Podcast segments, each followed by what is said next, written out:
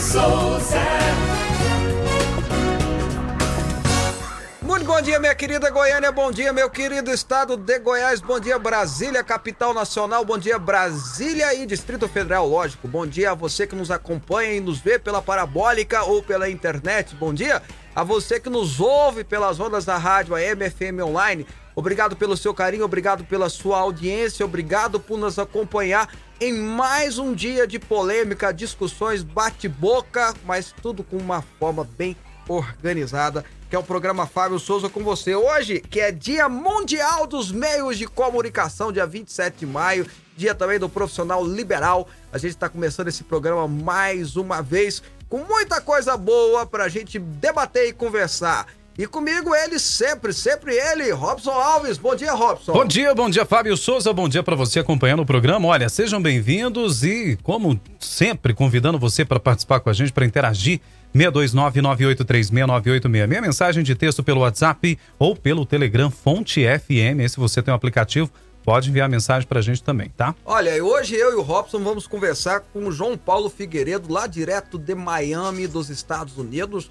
João Paulo Figueiredo, comentarista político, comentarista é, internacional e nacional, vai estar com a gente aqui batendo um papo muito importante sobre mídia, sobre imprensa, também sobre a política brasileira.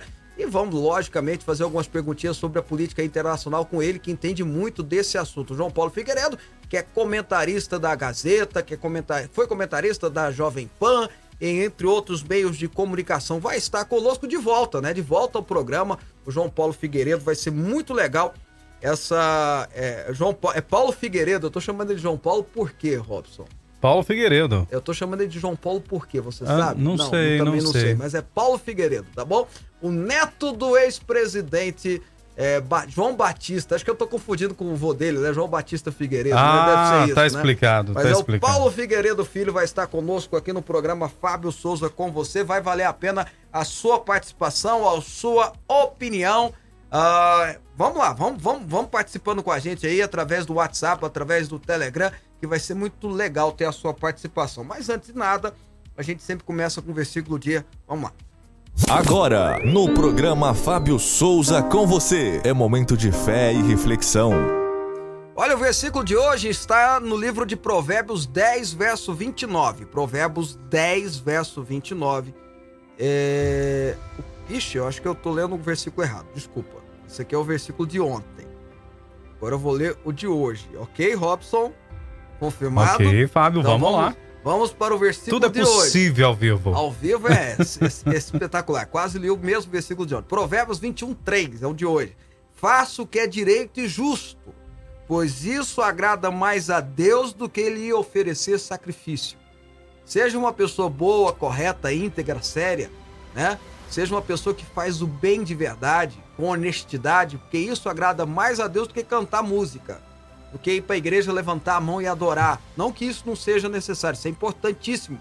Mas não adianta nada levantar a mão, cantar, dizer reguei as mãos e dar glória a Deus, se não tiver um caminho correto, justo, íntegro, certo na tua vida. É isso que Provérbios ensina aqui no capítulo 21, verso 3. Faça o que é direito e justo, pois isso agrada mais a Deus do que lhe oferecer sacrifícios. Não se esqueça disso.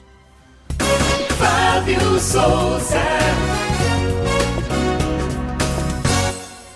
Hoje, para variar, tem dois comentários bem rápidos pra gente fazer no início do programa, tá? Manda. Primeiro eu vou te fazer uma pergunta. Você já ouviu falar de homens grávidos? Que é isso? Mas Nunca já ouvi falar. falar? É, vá.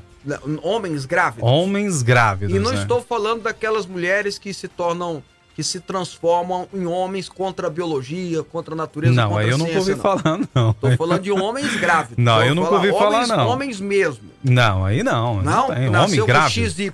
Não, que é isso? Nunca ouviu falar? Não. Tá bom. Você acredita que lá no estado de Minas Gerais, Hum. na cidade de Divinópolis, o Ministério Público está investigando vários casos, tá? São mais de 200 casos que estão sendo investigados no interior de Minas Gerais de pessoas que foram vacinar ao falsificarem suas comorbidades, Hum, tá ok? ok. E dentre esses 200 casos que estão apurados, há 17 homens que foram vacinados por estarem grávidos. Ah, meu Deus, o que é isso? por estarem Fábio? grávidos, lá em Divinópolis, Minas Gerais.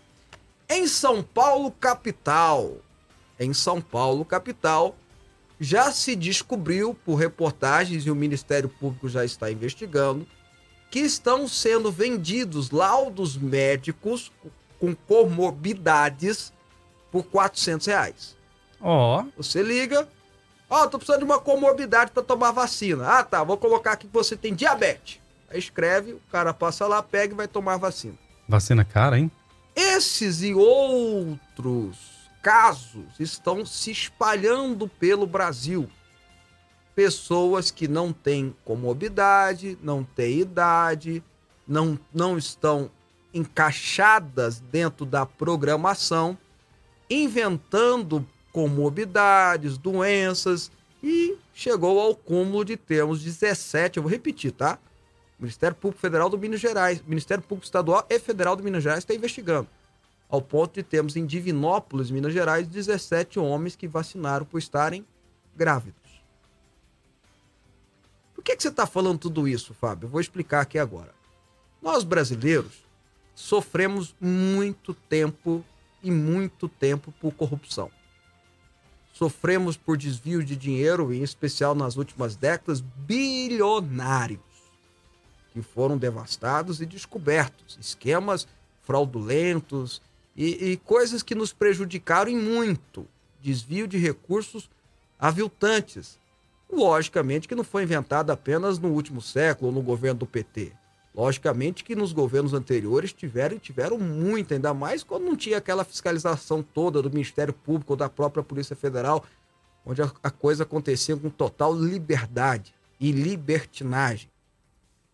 Então, o brasileiro é acostumado a sofrer com corrupção vinda da classe política ou da classe é, que administra o país há muito tempo. E é lógico que a gente gosta de botar a culpa em político que não presta, a gente gosta de falar que político não presta, a gente gosta de jogar pedra nas vidraças, a gente gosta de xingar político. Quem é que não gosta de xingar político? Mas a gente não pode esquecer também que corrupção é grande e pequena. Que erro é grande e pequeno. E que o erro pequeno não deixa de ser erro pelo fato de alguém ter feito algo muito pior. Agir dessa forma para se obter vantagem ao vacinar, usando de processos fraudulentos ao ponto de cair até no ridículo, como aconteceu em Minas Gerais, se multiplica no Brasil porque muitos precisam rever os seus conceitos até para que tenha moral de se cobrar a autoridade pública constituída quando esse se, se envolve em mal feito. Não adianta nada xingar o político lá em cima se na hora de escolher a gente vende o voto. Não adianta falar mal do político que se envolveu em escândalos se na hora de escolher a gente elege aquele que tem um histórico negativo e que me ajuda com uma telha, com um saco de cimento, com uma cesta básica, ou que. E aí tem muita liderança cristã que esquece do cristianismo pregado na Bíblia e acaba vendendo o seu apoio também por causa de dinheiro. Não adianta nada a gente falar mal da politicalha que tanto assola o Brasil no Congresso e nos estados, enquanto nós só queremos tirar vantagens naquilo que é pequeno. Ou nós mudamos a nossa cultura, ou nada será mudado. Entendam. Não se esqueçam que os 513 deputados federais e os 81 senadores fora os presi o presidente, os governadores, os prefeitos e os inúmeros vereadores que tem nesse país, só estão lá porque colocaram eles lá. E acabam sendo uma representatividade da população. Ou nós começamos a mudar os nossos, nossos atos culturais, ou nós não vamos ver mudança na política tão cedo. Isso serve tanto para um bandido que merece estar na cadeia, quanto para aquele que mente para tirar vantagem, quanto aquele que puxa o tapete do seu próximo, quanto aquele que engana só para se dar bem. Fura fila nas vacinações são só um ponto de chamar a atenção de como nós, como sociedade brasileira, precisamos repensar muitos nossos passos. A gente fala tanto dos Estados Unidos, né? Mas lá nos Estados Unidos, isso quase não acontece. E quando acontece, não só tem uma penalidade por, por parte é, do Estado, da Justiça, mas também é uma repulsa da população. Enaltecemos então as pessoas que agem com integridade e rejeitemos as pessoas que esqueceram que existe a palavra integridade. Essa é a minha primeira opinião de hoje. Eu já ia falar a hora, mas eu tenho que dar uma outra opinião, Robson. E essa é bem rapidinho. Você lembra que teve aquele aquela confusão lá no Oriente Médio que vai e volta sempre tem. De Israel e o grupo Hamas e a Jihad Islâmica. Falou-se que é entre Israel e Palestina, mas é conversa fiada. É contra. Na verdade, não tem nada a ver com os palestinos, foi uma confusão violenta e virulenta entre Israel e os dois grupos terroristas, Hamas e Jihad Islâmica. E eles chegaram a um cessar-fogo intermediado pelo Egito e pelos Estados Unidos e pela ONU.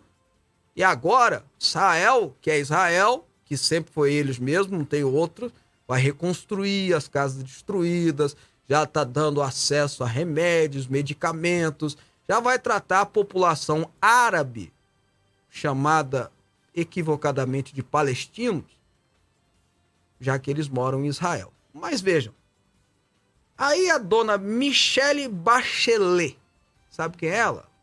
a chilene, a, aí, a chilena aí. Michelle Bachelet. A Michelle Bachelet. Direitos Humanos da ONU? Que ela tem um cargo chamado Alto Comissionário da ONU para os Direitos Humanos. A é Michelle Bachelet foi duas vezes presidente do Chile. Fazia parte da concertação. Sabe o que é a concertação? Uhum. Juntou os esquerdistas, os comunistas, com os sociais-democratas, com o centro esquerda até com centro-direita, montaram um, um, um, partido, uma união, que é a Concertação, que levou Ricardo Lagos à presidência da Chi, do Chile, depois a Michelle Bachelet, e eles ficaram um bom tempo na presidência até que o, o Pineira, que é o atual presidente, ganhou. Aí ele ficou quatro anos, perdeu a eleição, a Michelle, cinco anos, a Michelle voltou, né? Ficou mais cinco, agora o Pineira voltou para a presidência de novo. Mas foi um, um, um, grupo que ficou muito tempo no Chile, no governo. No Chile até fez um governinho até razoável, bacana, mas era mas sempre com uma, uma, um viés mais esquerdista ali na, na ONU. Na, perdão, no Chile. Agora a Michelle Bachelet foi escolhida até por indicação do governo anterior brasileiro uh, para esse cargo, alto comissionário da ONU, etc e tal, por direitos humanos, e ela veio falar agora que os bombardeios israelenses podem ser considerados crimes de guerra. Olha. A Michelle Bachelet, sua esquerdista de uma figa. Israel estava se defendendo de ataques. Não foi Israel que começou os ataques, é só dar uma pesquisadinha. Não foi Israel que começou os ataques, Israel foi atacada foi atacado e se defendeu, e se defendeu com o sistema de, de proteção mais eficiente do mundo. E ao atacar, atacou bases do Hamas, bases da, da Jihad Islâmica, que são grupos terroristas que assolam o mundo inteiro. E a senhora imagino que se não sabe é porque não pegou informações. Porque se tivesse solicitado informações, saberia. Para não dizer que é má fé dela, tô falando isso. Agora, se sabe, eu acho que até que ela sabia, mas aí a esquerda sempre brota no coração, né? Fortalece. E aí, ao invés de ver a verdade dos fatos, maqueia-se ou fantasia-se uma história apenas para prevalecer o cunho esquerdista. Agora, vou repetir o que eu falei no comentário da semana retrasada, no meio daquela confusão que teve. Israel é o único país do Oriente Médio que tem democracia, que o homossexual pode andar e viver livremente, que as mulheres podem andar e, livre, e viver sem burca, sem nada no cabelo, pode conversar com outro homem, pode namorar, pode escolher o marido. Nenhum dos outros países, inclusive a faixa de Gaza, controlada pelo Hamas, pela Jihad Islâmica, a mulher pode fazer isso, o homossexual é morto, o cristão é morto, o budista é morto.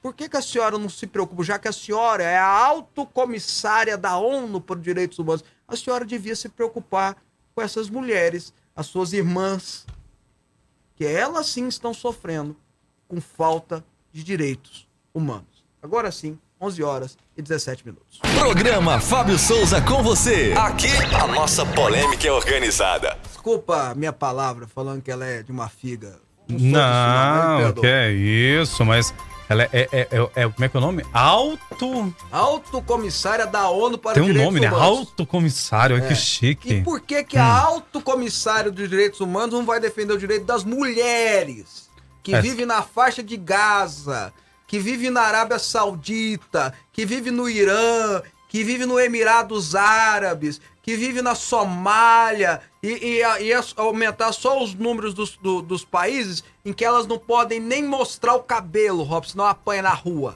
Pois é, terrível, né?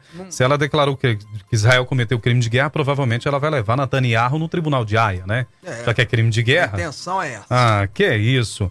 Aí já começando com as notícias, já que você citou Israel, vou trazer uma notícia aqui, um giro internacional. Ah. Olha, Fábio, Até depois... pra gente conversar com, com o Pedro, com Paulo Figueiredo, né? Sim, sim. A gente vai conversar com, com ele já já.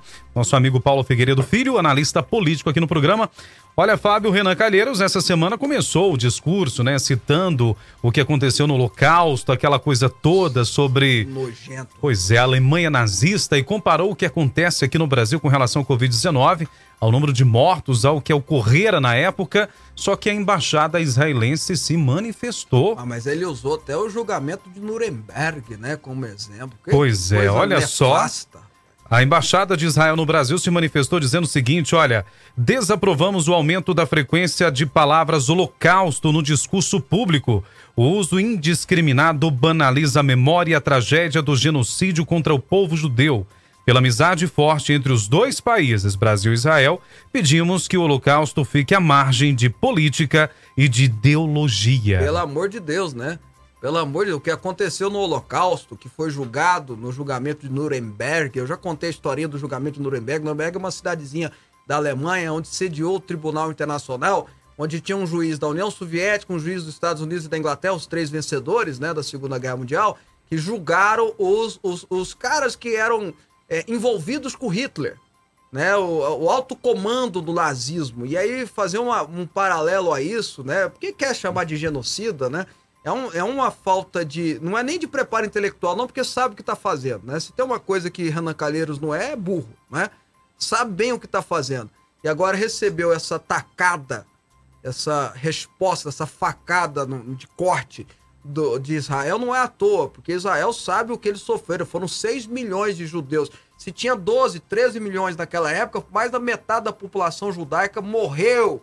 Fora os que foram escravizados, fora os que foram levados para campo de concentração e vieram a sobreviver com marcas, literalmente. Quando eu falo marcas no corpo, não é só marcas físicas, não. Eles tinham uma numeração até pouco tempo. Eu conheci uma sobrevivente do campo de Auschwitz, lá em Jerusalém, e ela mostrou para mim, ela tem até hoje a tatuagem que eles eram marcados como gado.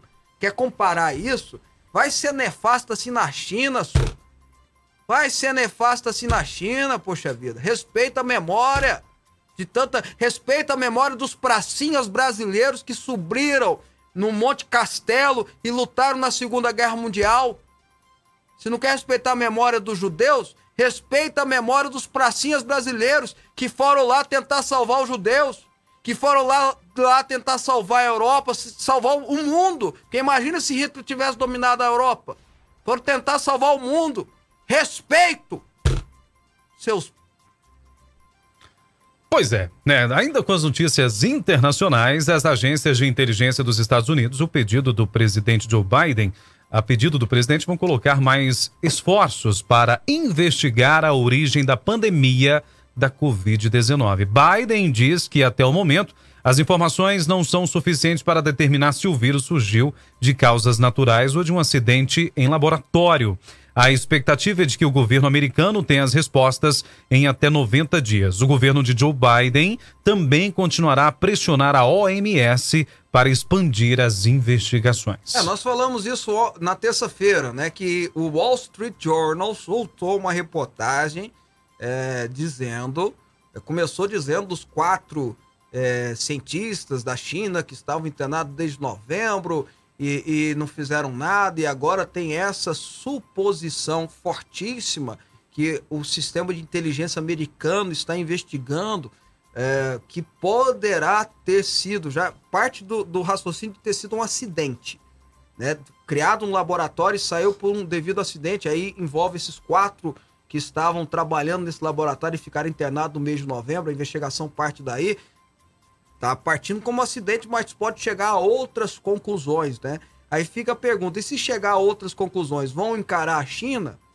Como é que se encara um, um país desse tamanho? Como é que se encara um país que tem a estrutura que eles têm militares, econômica que eles têm? É uma coisa a se pensar. Mas muita gente morreu, muitas economias se quebraram e tem algo aí que precisa ser de fato descoberto, até para que se, se há alguma forma, não sei como não, não sei ó, é, justiça divina, mas se há como responsabilizar, que haja essa responsabilidade. O Robson, só rapidinho, a Lucimari, assim, isso aconteceu aqui também, acho que ela tá falando, do, acho não, ela tá falando do comentário que eu falei sobre a... Os homens grávidos. É, os homens grávidos, né, os fura-fila. Aqui também, passou ontem na Record Jornal daqui de Goiás. O pessoal veio de Anápolis pegar o laudo em Goiânia e tomou vacina em Guarani, Goianira, mas aqui a polícia pegou os caras, viu? Ah, bem feito, né? Que é isso, gente. Isso é absurdo. Tem mais aqui uma participação do ouvinte, Robson Fábio. É, em se tratando de Brasil, pode se esperar de tudo? Mais um dia comum, Brasil não é para amadores. O gentil do Jardim Planalto Uh, e ele está dizendo aqui: maldito Paulo Freire deixou um estrago na educação. Está aí o resultado, a conta chegou. E o programa é um sucesso, parabéns. É, maldito Paulo Freire, meu Deus do céu. Patrono da educação brasileira, você acredita nisso? Ai, meu pai. Mas, mas, mas do jeito que estava a educação até pouco tempo atrás, né? vamos, vamos torcer para estar tá mudando. Mas do jeito que estava, é, é, o patrono é a pessoa certa mesmo, escolheram certo. Né? Agora a gente precisa mudar a educação e quem sabe mudar o patrono também. E em respeito até aos grandes e inúmeros mestres, professores que nós temos no Brasil. E olha, em sessão nessa quarta-feira, agora eu vou falar da CPI do papai, né? CPI da Covid ali. Bob pai, Bob filho. em sessão nessa quarta-feira de 26, os senadores que compõem a comissão da CPI da Covid aprovaram a convocação. Vou, vou, fazer uma sugestão. Ah. Miriade, pesquisa aí, Bob pai, Bob filho. E aí, quando, o desenho. É, pra gente colocar, assim, a pro foto. pessoal lembrar. Até pra eu lembrar da infância. Continue, é, vai. Muito bem, pois é. É, para prestar depoimento, a convocação de nove governadores de estados e também do ex-governador do Rio de Janeiro, Wilson Witzel, que sofreu impeachment no mês passado. Uh, como falamos ontem, o senador Randolfo Rodrigues entrou com requerimento para pedir a convocação do presidente Jair Bolsonaro, coisa que não se deve fazer. Será que ele não sabia quais disso? São, quais são os governadores que foram convocados? Ó, foi convocado o Wilson Lima do Amazonas, Ibanês Rocha de Brasília, certo. o Valdez Góes do Amapá, certo. Helder Barbalho do Pará. Ó, oh, oh, mas tá certo, a convocação aí. dele é certíssima. É. Marcos Rocha de Rondônia, uhum. Antônio Denarium o Denarium, né, de Roraima, uhum. o Carlos Moisés de Santa Catarina, Mauro Carlos Moisés. Ma Mauro Carlesse do Tocantins, uhum. Wellington Dias do Piauí. É, foi um acordo, né, para chamar apenas aqueles que foram que estavam em operações policiais, né? Tiveram operações policiais, né? O Helder Babalho tá lá, tá convocado, ele é filho do Jardim Babalho, teve até uma tentativa para que ele não fosse convocado. Essa história de convocar o presidente foi uma ameaça só para ter uma, uma discussão para aliviar a barra para algumas pessoas, porque constitucionalmente não pode haver essa convocação, né, Robson? Não, não pode. Então, e, e é logicamente que o Randolfo Rodrigues sabe, se não sabe, se não sabia, foi alertado pelos seus assessores, foi alertado pela assessoria da própria do Senado, que são muito bem pagos e muito bem gabaritados, preparados, devem ter avisado ele, mas é tudo aquilo é jogo político. E agora, ah, ah, faltou um governador aí, não faltou não, Rob? É o governador do Alagoas? É, é ele? seria bom convocá-lo? Ah, pois é, a Polícia Federal tem alguma coisa lá também já, né? É, Algumas é, denúncias. Teve uma operação lá, não relacionada ao governo do estado, no Covidão, mas teve operações lá. Mas seria uma de, de boa, de bom tom ouvi-lo, né? Pois Mas é. Aí eu, eu, se eu conheço bem aquilo lá, foi assim: ah, me, se convocar ele, eu convoco o Carlos Bolsonaro. Ah. Se eu, se eu, se eu, se ah. eu conheço um pouquinho, posso hum. estar enganado. Mas naquela reuniãozinha que teve secreta, né? Não teve uma reunião secreta lá? Teve isso. É, o joinha foi por causa do entrevistado ou do Bob Pai? Dos dois, mas o Bob Pai tá aqui, ó. Põe o Bob Pai. Põe o Bob Pai, vamos, Bob vamos. Pai, Bob aí, cadê? Aí, esse, aí, gente, ó, esse é o símbolo da CPI. Bob Pai, Bob Filho, juntos, né? Aí. E o Bob Pai não permitiu que o Bob Filho fosse convocado. Bom, aí, em um ó. minuto a gente volta pra gente conversar diretamente lá de Miami. É, sobre a CPI do Bob Pai e do Bob Filho, inclusive, e outros assuntos com o Paulo Figueiredo Filho. Um minutinho a gente volta.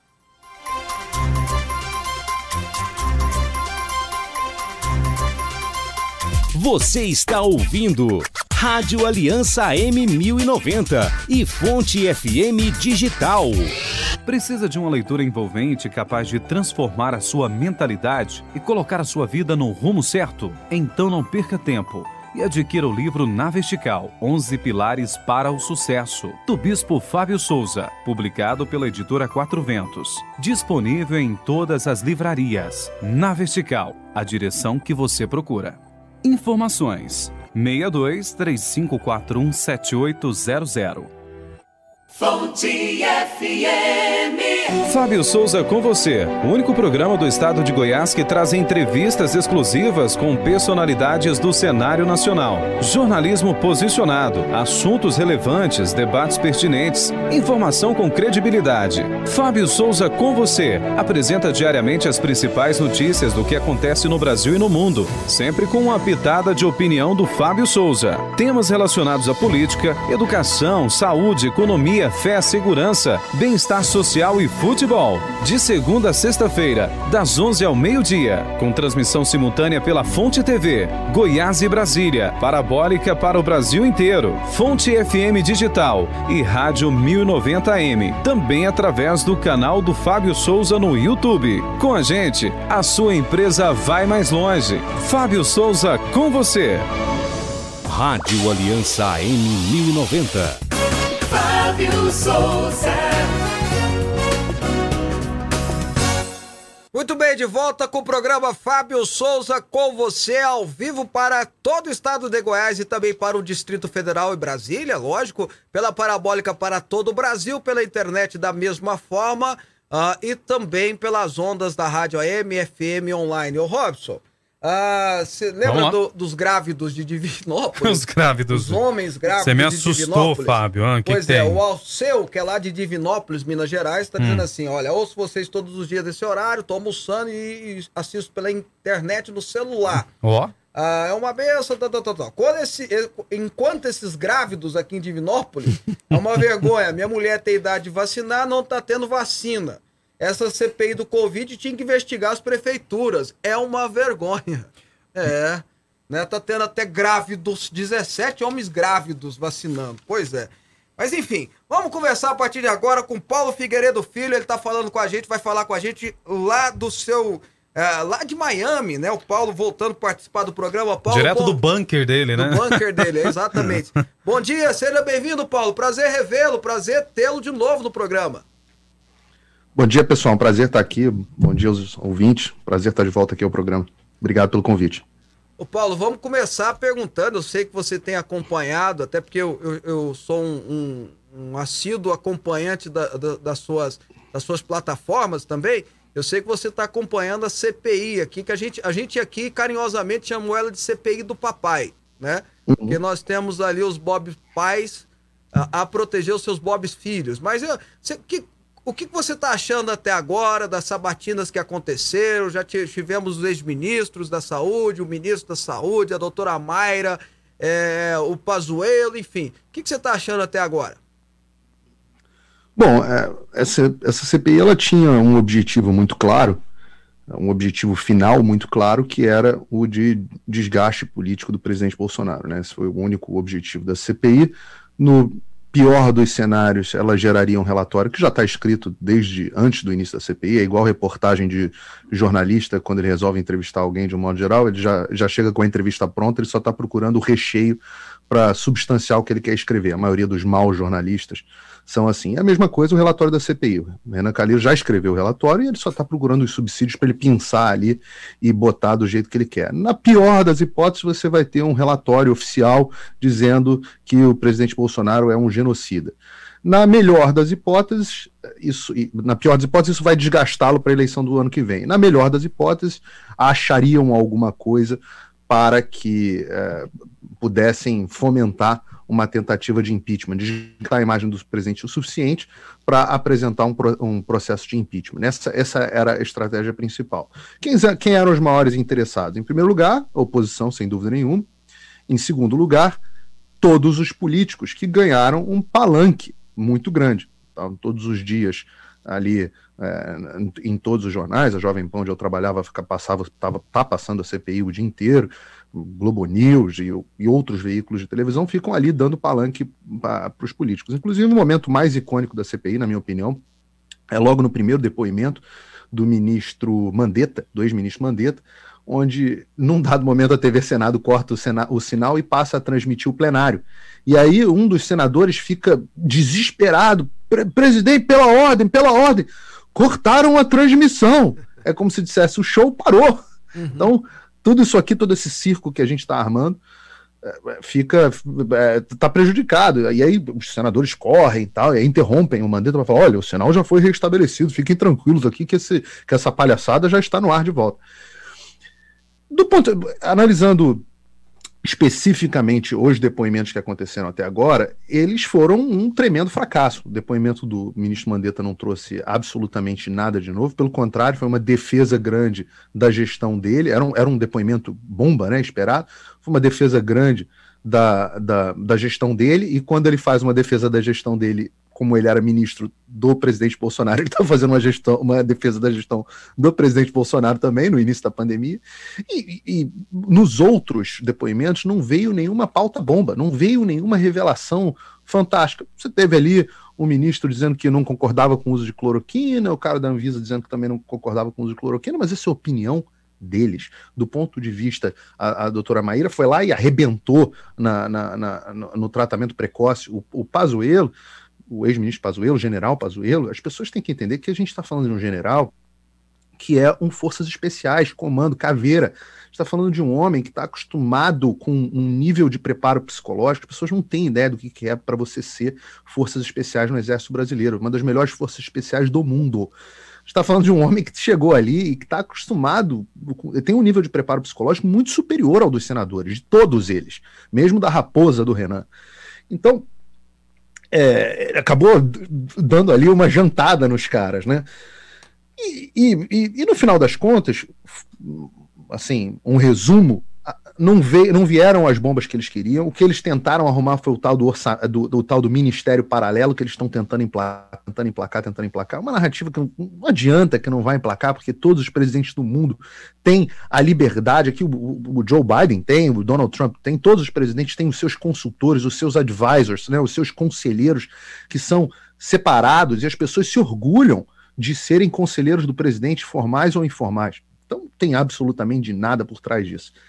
No frigir dos ovos, até agora, o CPI está sendo um grande fracasso no sentido de gerar um fato relevante, mas está sendo muito bom para os políticos e tem um outro agente que também se beneficia muito com isso, que foi quem eu citei, a grande mídia a mídia adora ter um, um, ótimo assunto para comentar. Nós que vivemos de mídia, vivemos de jornalismo, etc., para a gente é um bom assunto para comentar. Não adianta, é uma coisa que gera audiência, a gente vive de audiência, gera audiência, gera polêmica, é ótimo, eu estou gerando vídeos falando de CPI o tempo inteiro, vou, vou falar sobre esse vídeo aqui, então para a gente é positivo.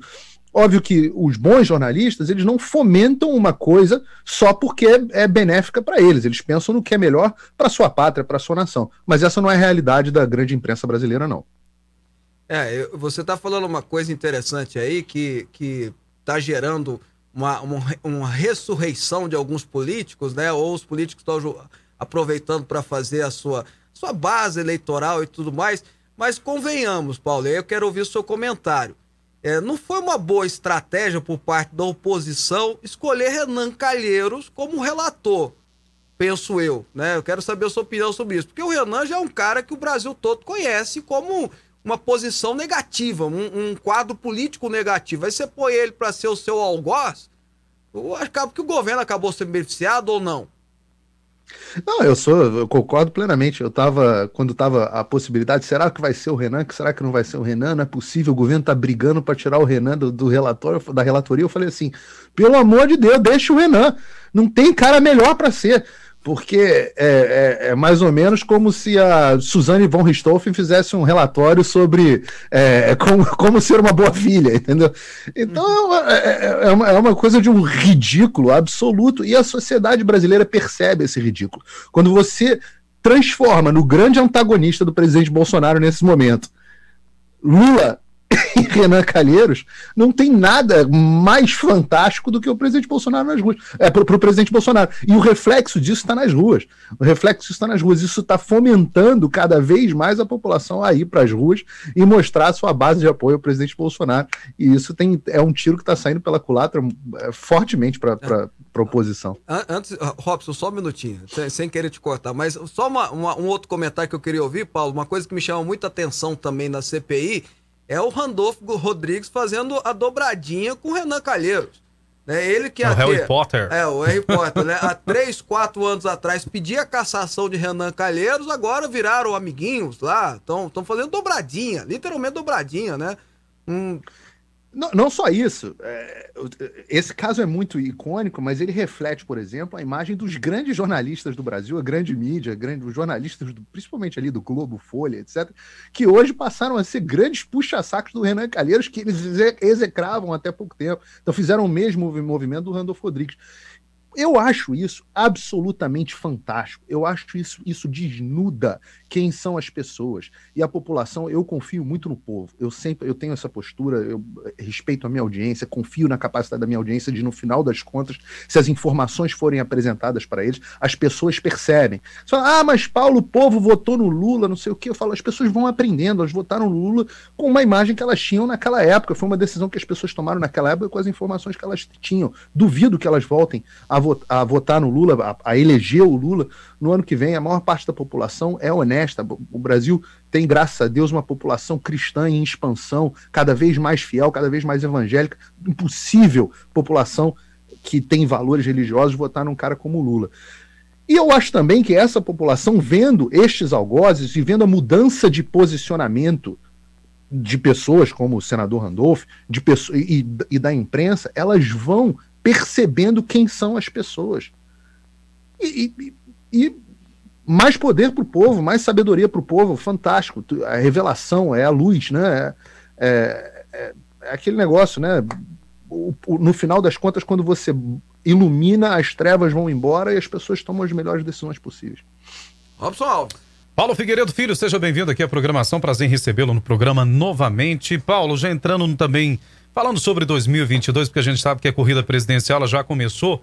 E nós já temos aí vários veículos de mídia dando aí o ex-presidente livrado pela Suprema Corte Luiz Inácio Lula da Silva o páreo impossível aí no primeiro turno, no segundo turno, à frente de Bolsonaro. Como é que você avalia esse tipo de pesquisa?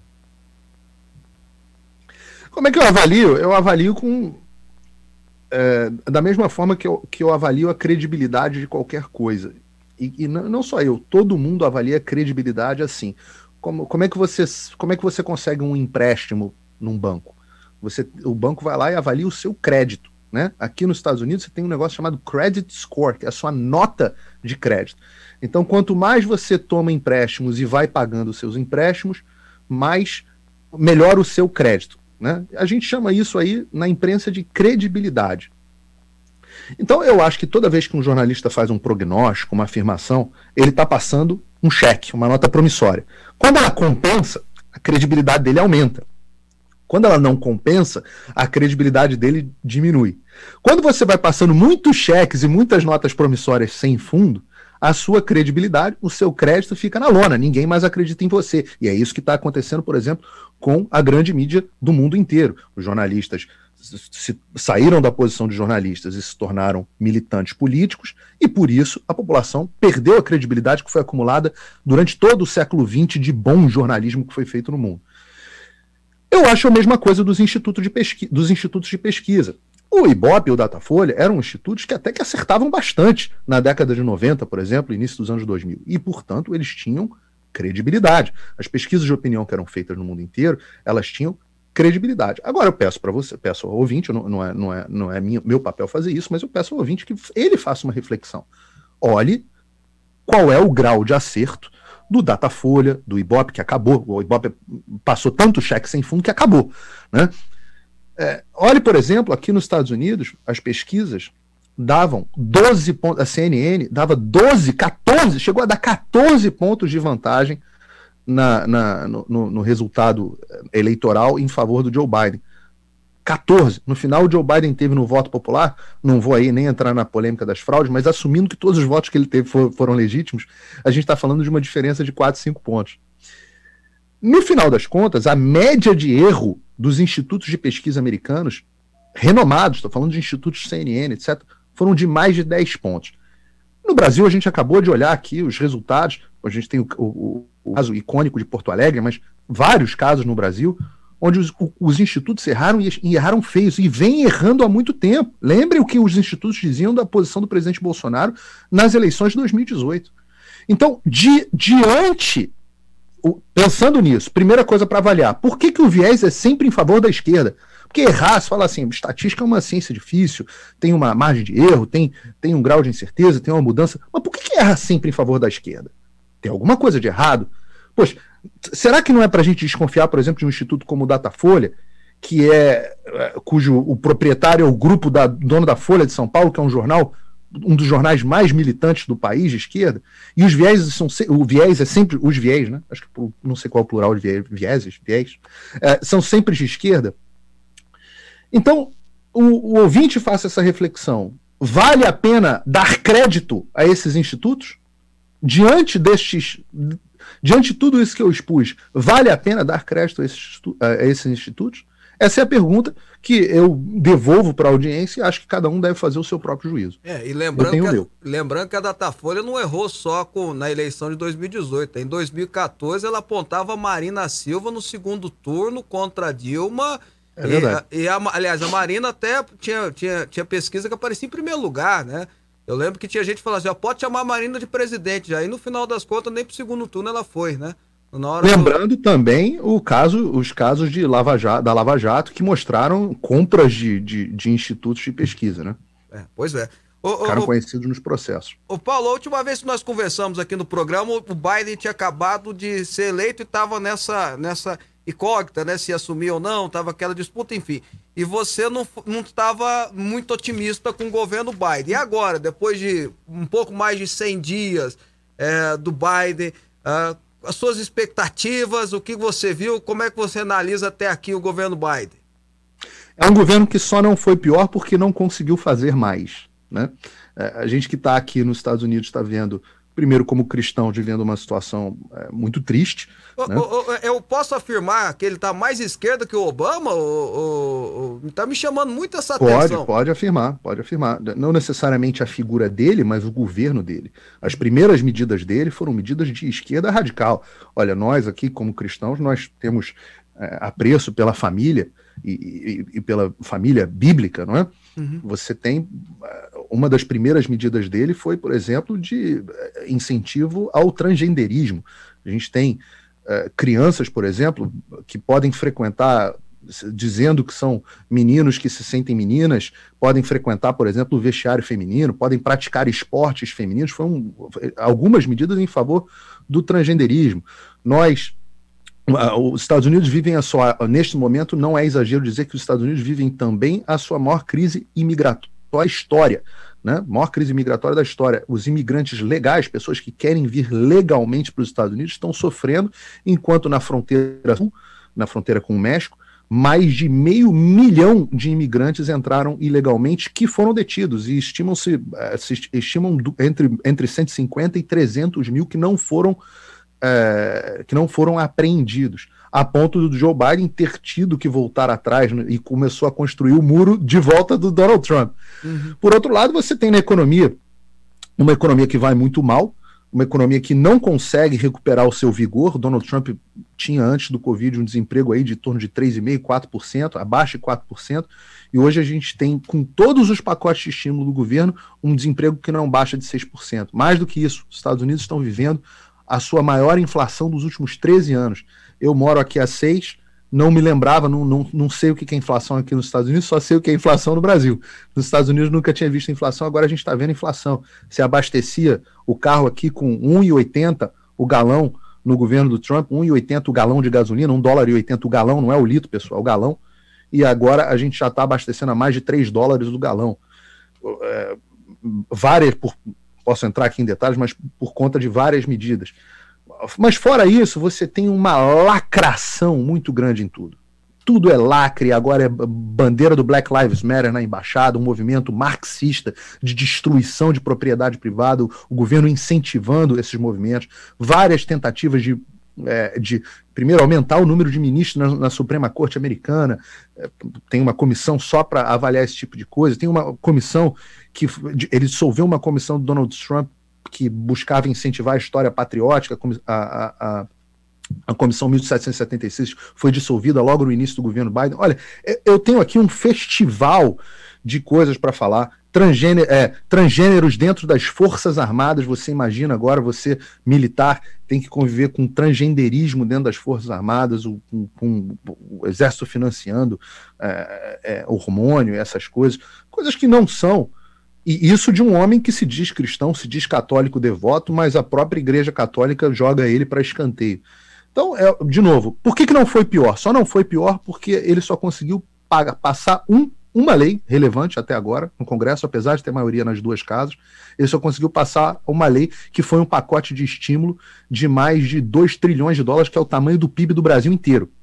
É o tamanho do PIB do Brasil inteiro. As outras coisas que ele queria passar, inclusive aumentos de impostos que ele está tentando fazer de tudo que é jeito, reverter os, a redução de impostos e a reforma tributária que o Donald Trump fez, ele está tentando de tudo que é jeito, aí ele ainda não conseguiu passar. Talvez consiga, ele tem maioria nas duas casas, mas, de novo, é um governo que só não é pior porque não fez mais. Ô, ô Paulo, mas essa, essa, essa pancada desse estímulo bilionário, que parece ser algo positivo. Trilionário é, trilionário, desculpa, que parece ser algo positivo, mas, por exemplo, quando há uma distribuição de, de renda aí, né? Esse pacote de, que distribui, não é nem renda, distribui um, o, Bolsa Família aí, né? É um Bolsa Família bem mais avantajado, é um dinheiro maior, é, acaba favorecendo que, que a economia. É, por exemplo, a inflação é fruto disso também, dessa distribuição de dinheiro, acaba favorecendo que aí onde tem um pleno emprego, nos Estados Unidos há um pleno emprego, acaba que as pessoas não querem, por exemplo, trabalhar. Não, mas, houve, houve um plano emprego. Mas, mas tinha, eu sei, eu tinha um plano emprego, aí agora não tá tendo mais. Mas as pessoas também não estão por que de sair para trabalhar, que elas estão recebendo bem, ué. Mais do que isso, elas estão recebendo um seguro-desemprego é, que, que, que até você pode discutir a, a necessidade dele durante a pandemia. Muitos estados fecharam completamente, inclusive com incentivo do governo, muitos estados fecharam completamente as suas, as suas, suas atividades econômicas. Aqui na Flórida foi bem menos drástico, mas em estados como a Califórnia o fechamento foi completo, Nova York o fechamento foi. E você, programa de seguro-desemprego, porque já que o governo impede as pessoas de estar, pelo menos ele, ele dava dinheiro para que as pessoas é, não morram de fome. Né? Uma coisa bem parecida com o socialismo, né? Você não pode trabalhar direito e fica recebendo dinheiro para ficar em casa. Mas é, isso, isso valia até o momento da pandemia, enquanto a pandemia estava tava pujando. Desde dezembro. Fechou a câmera, Paulo? Não, eu não fechei, não. Mas, acho que alguém ligou para o Paulo aí. Vamos lá, alguém, Paulo. Acho que alguém está te ligando. Não, celular, câmera. Bom, celular. Agora voltou, voltou, voltou. voltou.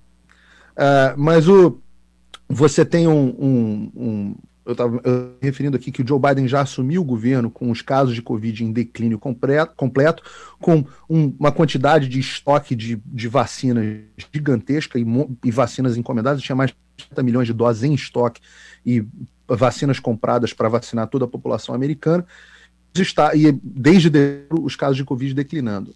E aí, em janeiro, final de janeiro, início de fevereiro, ele resolveu fazer esse pacote de estímulo de 2 trilhões de dólares, primeiro para salvar os estados democratas com os governos democratas que estavam quebrados porque democrata não sabe administrar é, conta pública, da mesma forma que no Brasil a esquerda não sempre quebra todos os, os, os, os estados, municípios e, e, países que eles governam. E aí o governo federal foi lá e fez um pacote de resgate para os amiguinhos deles que estavam quebrados. Mas além disso, você deu um seguro-desemprego, um, um, bônus de seguro-desemprego para a população que faz isso que você está falando, Fábio. As pessoas não querem sair de casa para trabalhar. Por que, que eu vou é, trabalhar num, num, numa lanchonete, num restaurante, vou ser garçom, vou trabalhar ali num, numa obra, para ganhar 2 mil dólares por mês, se eu posso ganhar 1.800 ficando em casa? Fica em casa. Então a situação hoje, é, eu, eu tenho bastante amigo, dono de negócio aqui, a situação hoje é que você não consegue achar empregado, ao ponto do governo do Texas, o governador do Texas, governador Abbott, Greg Abbott, ele decidiu tirar o estado dele desse programa. Ele falou assim: quem é o governador que faz isso, que fala assim: eu quero que meu estado pare de receber seguro-desemprego? O governador virou e falou assim: não, porque eu preciso reativar a economia do meu estado e as pessoas precisam querer trabalhar. Então, de novo, é uma diferença de visão de mundo, é, um, é uma diferença de visão entre a sociedade que quer trabalhar, que quer produzir, entre, entre a visão dos trabalhadores e a visão socialista, que é você fica em casa com o governo te distribuindo dinheiro. Só que o dinheiro está acabando, mesmo os Estados Unidos, o dinheiro aqui não é infinito, e aí o que eles querem? Aumentar os impostos. A gente sabe o que acontece quando você aumenta impostos. Você te retira dinheiro da sociedade produtiva e entrega para um bando de vagabundo, burocrata político no poder. É uma realidade triste até. Ô Paulo, aproveitando a oportunidade, até pergunta aqui do nosso telespectador, o que, que aconteceu que você saiu da Jovem Pan, Paulo? Ah, saí da Jovem Pan porque começaram a querer interferir nos meus comentários, a rádio é, adotou no seu jornalismo um viés diferente é, do, do que eu considero o correto, que é um jornalismo imparcial que mostra todos os lados. A, a, rádio resolveu adotar um viés no seu jornalismo, contratou um diretor chamado Humberto Candil, um diretor de jornalismo vindo da CNN, que começou a querer é, direcionar tanto o noticiário da rádio como querer interferir e cercear os meus comentários. E como eu graças a Deus não preciso disso, graças a Deus tenho a minha própria audiência, graças a Deus tenho as minhas próprias fontes de renda, e acima de tudo isso, mesmo que não tivesse, eu tenho as minhas convicções e nunca, nunca cedi um milímetro às minhas convicções. Acho que você paga um preço muito caro uh, quando você, para si mesmo e para Deus, quando você cede uh, nas suas convicções, e eu não aceitei, uh, impus meus limites, e sair de lá, e tudo bem, vida que segue. Acho que a Jovem Pan é uma rádio espetacular, faz um trabalho espetacular, mas precisa rever urgentemente e consertar o seu jornalismo, que desde janeiro vem sofrendo muito. E o próprio ouvinte, o próprio espectador vê. Não, não tem mais diferença do jornalismo da Jovem Pan para o jornalismo do G1. É a mesma coisa, o jornalismo. Os comentaristas são muito bons, os comentaristas ainda gozam de alguma liberdade, mas já estão começando a sofrer ali toquezinhos, cutucadas, interferências, e isso vários não vão aceitar. Eu converso, sou amigo de todo mundo lá dentro da rádio, e, e muita gente está revoltada. E, e se, se, eu, eu, eu aposto o seguinte: com a minha saída, depois que eu desnudei e joguei no ventilador, como o pessoal diz, eu acho que o, as baratas, quando, quando você acende a luz, as baratas se escondem, né? As baratas elas não ficam ali na, na, na, luz do dia. Então eu acendi a luz e eu acho que as baratas ficaram um pouquinho mais escondidas e vão pegar mais leve, tanto no jornalismo quanto com os comentaristas. Essa é a minha aposta. Bom, mas o, Paulo, uma última pergunta. A mídia, a mídia brasileira ainda tem muita viés é, esquerdista, isso é uma verdade. Será que nunca vamos ter um, uma programação assim? É lógico, nós, tam, nós temos esse programa, temos outros programas, mas não tem aquela programação da grande mídia, né? Voltada, eu não vou nem dizer voltada, mas com os comentários mais, mais uh, uh, equilibrados. Né? Por exemplo, eu, eu vou dar um exemplo aqui para você que você vai entender minha pergunta. A Suprema Corte Brasileira, né?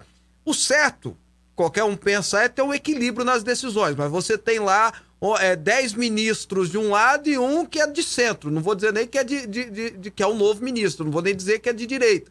Ela devia ser pelo menos equilibrado, como é a Suprema Corte Americana, mais equilibrada. A mídia não devia ser um pouco mais equilibrada, não, Paulo? De, deixa eu primeiro te falar da, da Suprema Corte. Uh, eu, eu, eu não acredito que tenha que, uh, que haver equilíbrio entre esquerda e direita na Suprema Corte, não. Eu acho que juiz. Não, eu acho. Isso, isso é, uma, é uma concepção que as pessoas geralmente têm, mas é que eu, eu gosto de desfazer com a minha posição. Juiz tem que ler o que está escrito na lei. Ele não tem que ter posição nem de esquerda nem de direita. Quem faz as leis é o povo através dos seus legisladores e é, que- sancionado pelo seu poder executivo. Então o povo faz as leis. O que o juiz tem que fazer é ler a lei.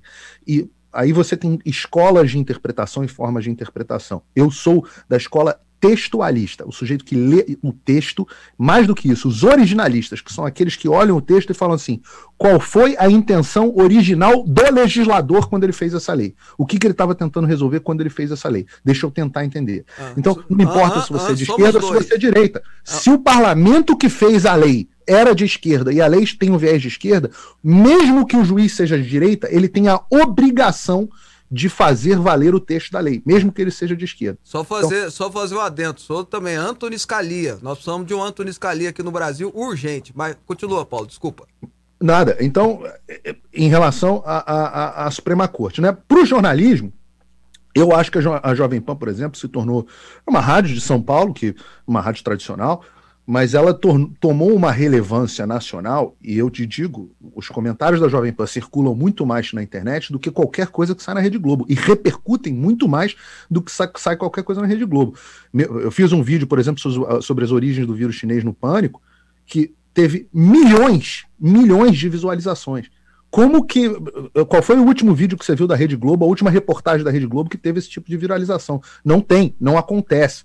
Eu faço uma live no meu canal, 10 mil pessoas vão aparecer. O Guga Chakra, que é comentarista eh, da, da, da, da maior rede de televisão, ele faz uma live e não aparece ninguém. Engajamento público, as pessoas querem a verdade. A Jovem Pan sabe, soube e sabe aproveitar isso muito bem. Ela coloca pessoas de esquerda, você tem lá o Joel, o, o, o Diogo, o Guga Noblar comenta lá, tem um monte de gente de esquerda, eu acho ótimo que tem. Eu gostava do embate, da possibilidade de, de confrontar as minhas ideias com o pessoal de esquerda, nunca temi se- sentar com ninguém de esquerda. Comecei com a Thaís Oyama, uma pessoa que seria na, na TV estatal da Coreia do Norte, ela seria considerada uma pessoa de extrema esquerda.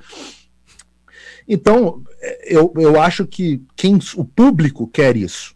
Agora, quem manda nas mídias não é mais o público há muito tempo. Eu vou, posso fazer alguns exemplos para você. É, Quem é o dono do New York Times? É um, é um cara chamado Carlos Slim, um dos homens mais ricos do mundo, né? Maior- um dos maiores Mexicano. acionistas do, New York Times. O que, que o Carlos Slim. Quais são os interesses do Carlos Slim?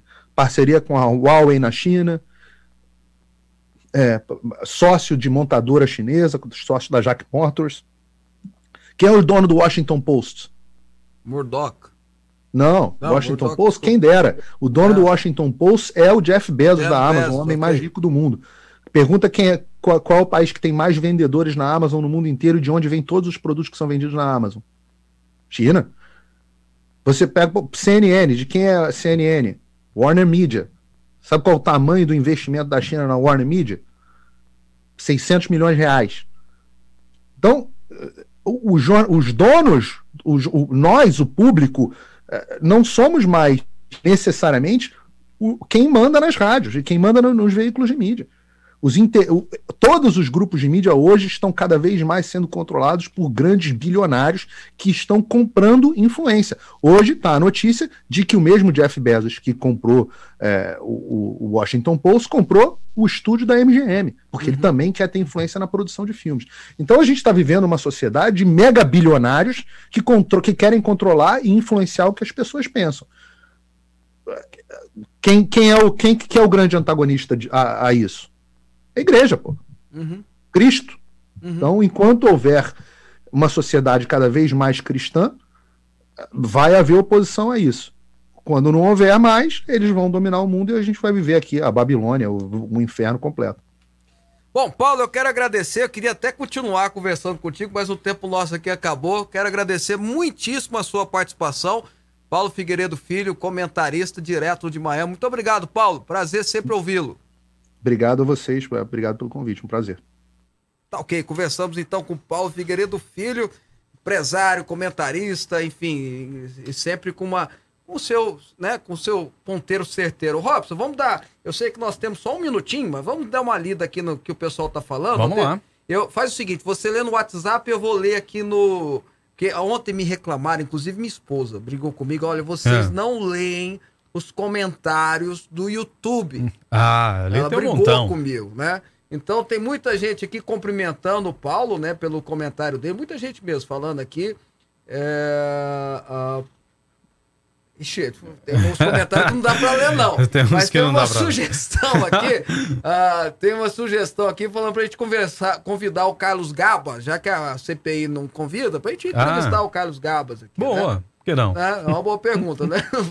Não sei se ele vai querer, mas tem muita gente. Vai, Lele, e vai o resto aí. Vai. Olha, tem mais. O programa é gravado, Fábio. É que minha filha está preparando para o vestibular e não somente vestibular, o programa é edificante, transparente, respostas esclarecedoras e não cheia de confete.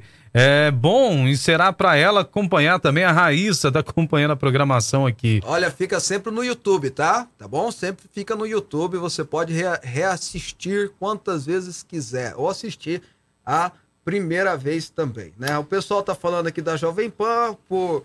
Né? Eu não vou ler as suas expressões aqui, viu, Robson? Porque né, tem respeito, né? Ah, É. Olha só, o João Carlos está dizendo que o Biden destina cerca de 500 bilhões à indústria de aborto, quase 20 vezes mais que o Obama. É, eu, tô, eu também tô impressionado, porque eu achava, e eu falei aqui, né, Robson, eu achava que o, o Biden ia ser mais, mais centro do que o Obama. E que coisa, né? Tá bem esquerdinho, tá bem né? esquerdista o velhinho, Pois viu? é. O velhinho resolveu ir pro lado da esquerda lá, viu? Acho que tá querendo agradar a, a vice dele, não sei. É, pode ser que sim. Né, rapaz? Jânio Valverde, esse programa é show de bola, excelentes comentários os que vocês fazem aí na programação.